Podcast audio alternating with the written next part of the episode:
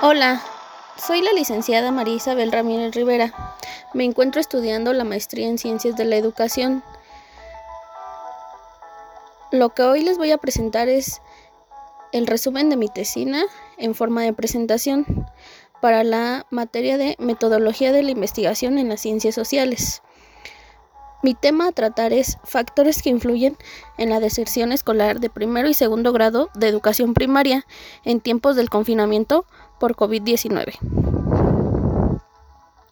El problema de, la educación en México a raíz de una enfermedad mundial es el cambio radical que en el 2020 se ha desarrollado, ya que se cerraron todo tipo de, escuelas a nivel educativo y comenzó a ser en línea la educación para evitar esparcir un virus letal que estaba dejando al mundo con miles de muertes diarias. La educación en línea a nivel primaria.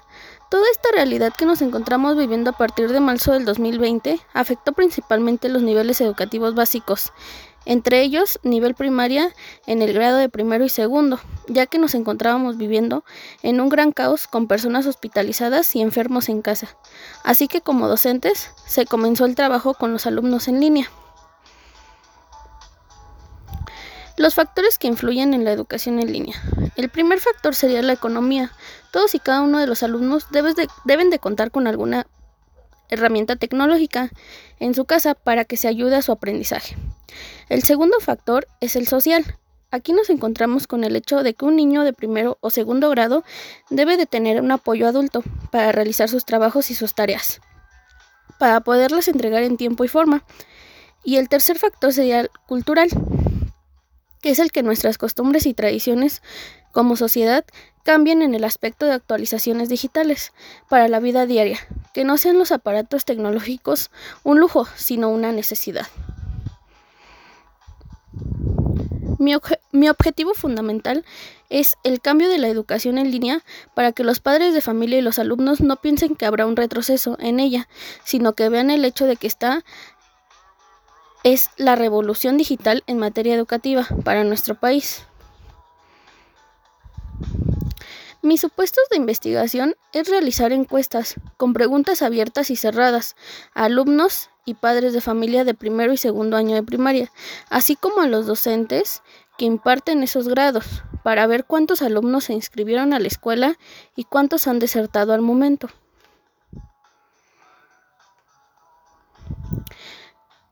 La encuesta para un padre de familia sería, ¿cuál es el grado escolar en el que se encuentra su niño o niña? Que en este caso sería primero o segundo grado. ¿Considera usted que la educación en línea es una buena opción para el alumno?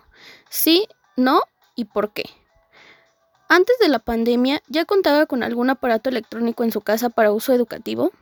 ¿Sí o no? ¿Y cuál? ¿Cuál sería? ¿Tablet, computadora, celular, televisión, ¿Cuenta con internet en su casa? ¿Sí o no? ¿Cuánto tiempo le dedica a su hijo para la realización de tareas hoy en día con la pandemia? ¿Usted consideraría que los niños de este grado tienen la misma posibilidad de contar con un padre de familia que le ayude en la elaboración de sus trabajos y tareas en línea? Sí, no y por qué. La encuesta a un alumno sería, sería esta. ¿Te gusta estar en casa estudiando? Sí, no y por qué. ¿Qué extrañas de las clases presenciales? ¿Al maestro o a la maestra? ¿A los compañeros o compañeras? ¿O la escuela en general? ¿Requieres de algún adulto para mandar tus trabajos y tareas? ¿Sí o no? ¿Cada que te comunicas con tu maestra o maestro? Y por último, ¿te, gustaría ¿te gusta estudiar? ¿Sí? ¿No? Tal vez.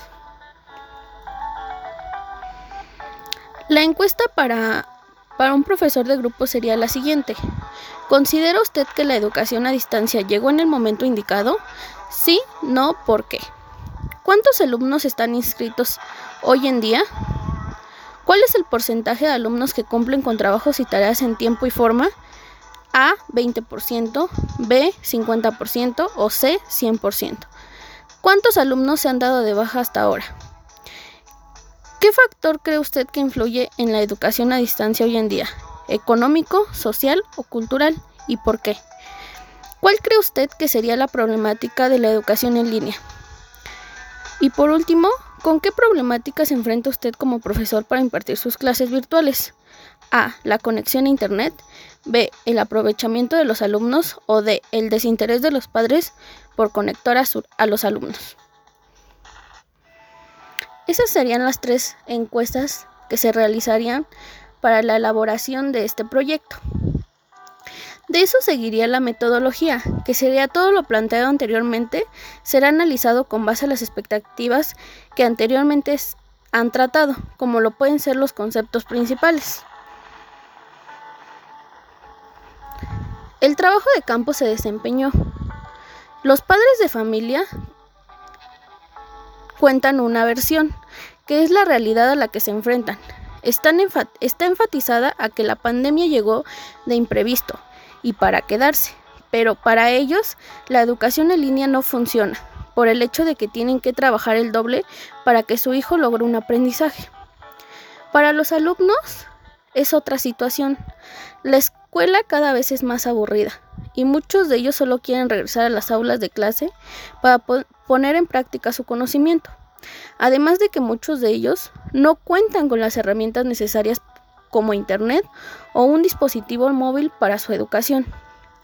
Los profesores. Los profesores se enfrentan en, en, el desinterés de los padres y los alumnos en realizar sus trabajos y tareas, además de que no se conectan para sus clases programadas. No hay compromiso para que se logre el trabajo eficaz y por si fuera poco también tiene que estar actualizándose en temas de nuevas tecnologías para enseñar.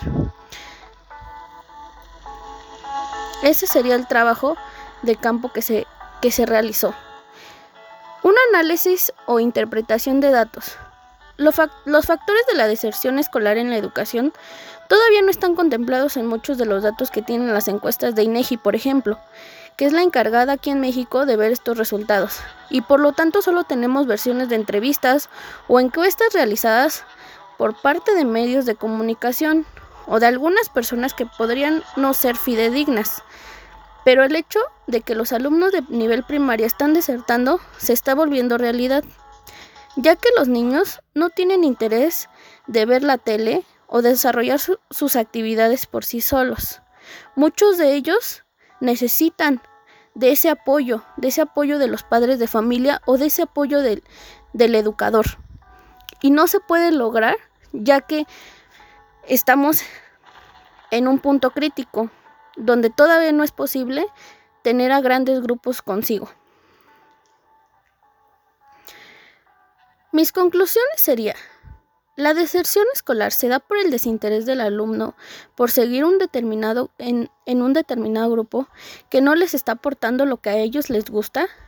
Asimismo, se considerarían factores fundamentales, la economía, las costumbres, las tradiciones, el acompañamiento de los padres para que puedan seguir estudiando los alumnos, la salud, que hoy en día está muy criticada por el hecho de que la enfermedad nos está matando y con la nueva realidad que se está enfrentando hoy en día en nuestro país enfocándonos a México en primero y segundo grado a nivel primaria, es que los alumnos no comprenden todavía este proceso de lo que es la educación en línea.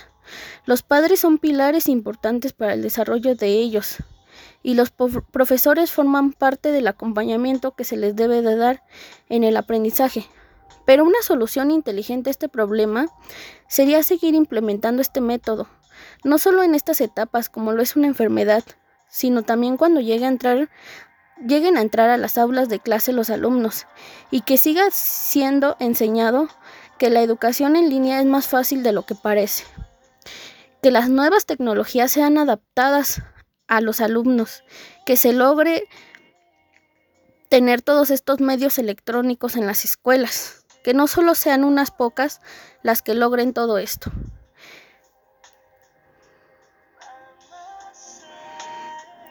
Por último, los anexos que yo, yo expreso en mi trabajo son los siguientes.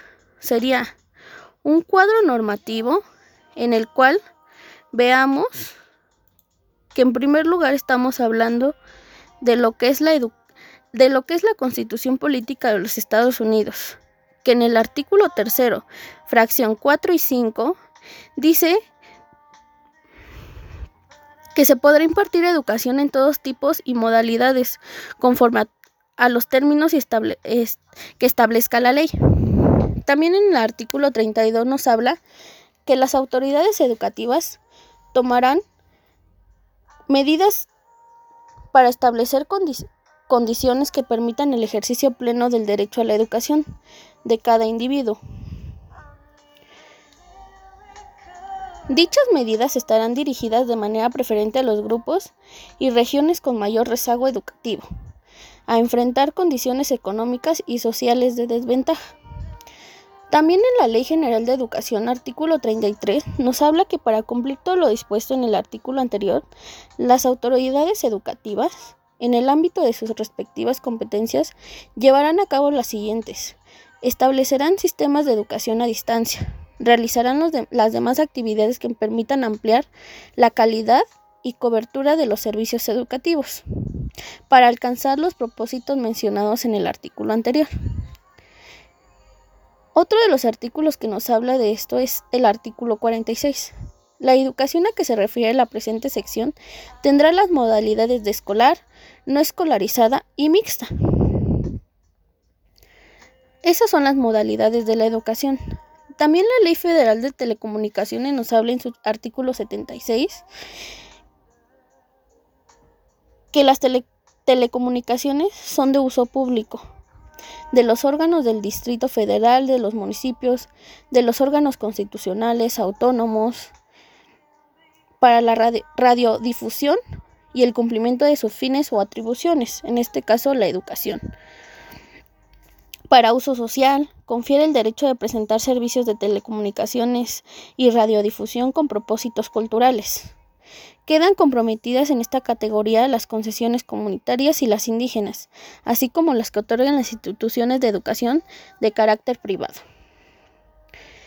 La Ley Orgánica del Consejo Nacional de Ciencia y Tecnología en el artículo 2, que sería el CONACYT, tendrá por objeto ser la entidad asesora del Ejecutivo Federal y especializada para articular las políticas públicas del Gobierno federal y promover el desarrollo de investigación. Aquí nos está hablando ya de, de un nivel educativo superior. Entonces nos damos cuenta que a pesar de que está contemplado en la Constitución, que es nuestra máxima ley, no nos encontramos con el nivel básico, estamos hablando del nivel superior. ¿Y por qué estamos hablando del nivel superior? Porque esto fue implementado anteriormente en el nivel, en, el, en la universidad, en las universidades, donde era cada vez más el, el la deserción escolar. En INEGI, en el 2020 y 2021, se contemplaron algunas encuestas que fueron por medio de, la de, teléfono, ya que eh, estamos hablando que como, como, el órgano no, podría, no podía ejercer sus funciones de, encuestar a la gente eh, físicamente, lo hizo a través de las telecomunicaciones. Y aquí nos habla que todavía se encuentran inscritos de 6 a 12 años el 97.6% de los alumnos.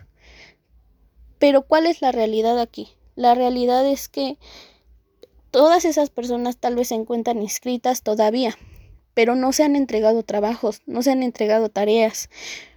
¿Cómo el nivel educativo básico va a combatir esa, esa problemática? Y es por medio de los factores que nos encontramos en estos, en estos supuestos, ya que la población inscrita pues solamente dice que tiene algunos aparatos tecnológicos, pero no estamos 100% seguros de que lo, lo utilicen para tales fines educativos. Bueno, por mi parte sería todo y espero que les guste esta presentación. Muchas gracias.